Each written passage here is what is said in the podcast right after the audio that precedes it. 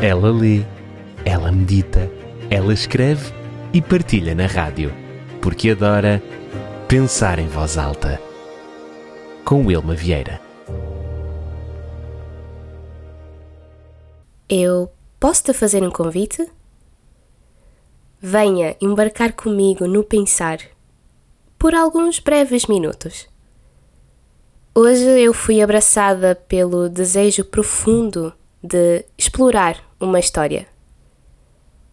Uma história que celebra a resiliência e a esperança. Uma história tingida com a cor rosa do Outubro Rosa. Nos confins dos anos 90, nos Estados Unidos, um gesto simples de solidariedade começou a desabrochar. Era uma fita rosa a ser distribuída em meio a uma corrida em prol da cura.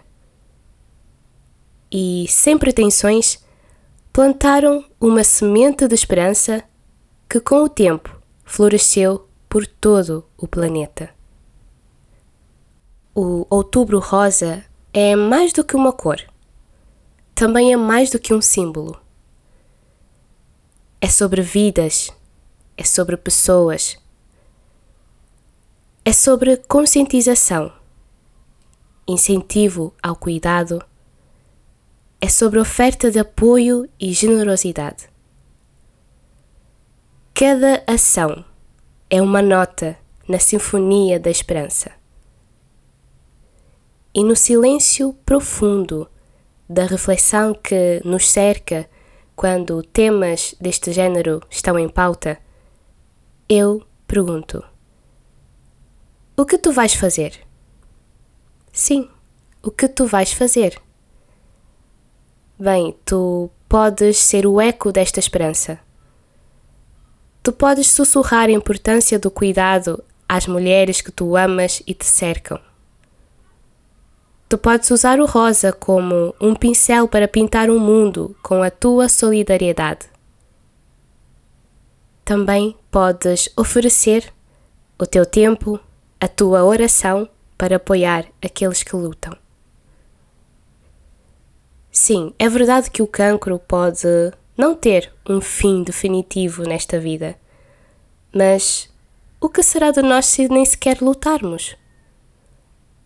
O cancro tem destruído vidas e sonhos, mas é na resposta individual que encontramos a verdadeira força da humanidade.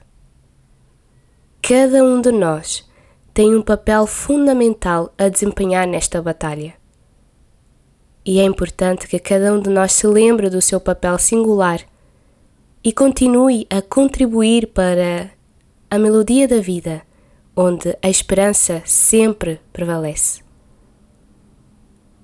Nós precisamos olhar um pouco mais à nossa volta e sair um pouco do nosso casulo porque existem pessoas, existem mulheres que precisam de um suporte emocional, precisam de palavras de encorajamento, precisam de advertência, precisam de uma mão amiga, precisam de coisas que nós podemos fazer, precisam de coisas que nós podemos ajudar.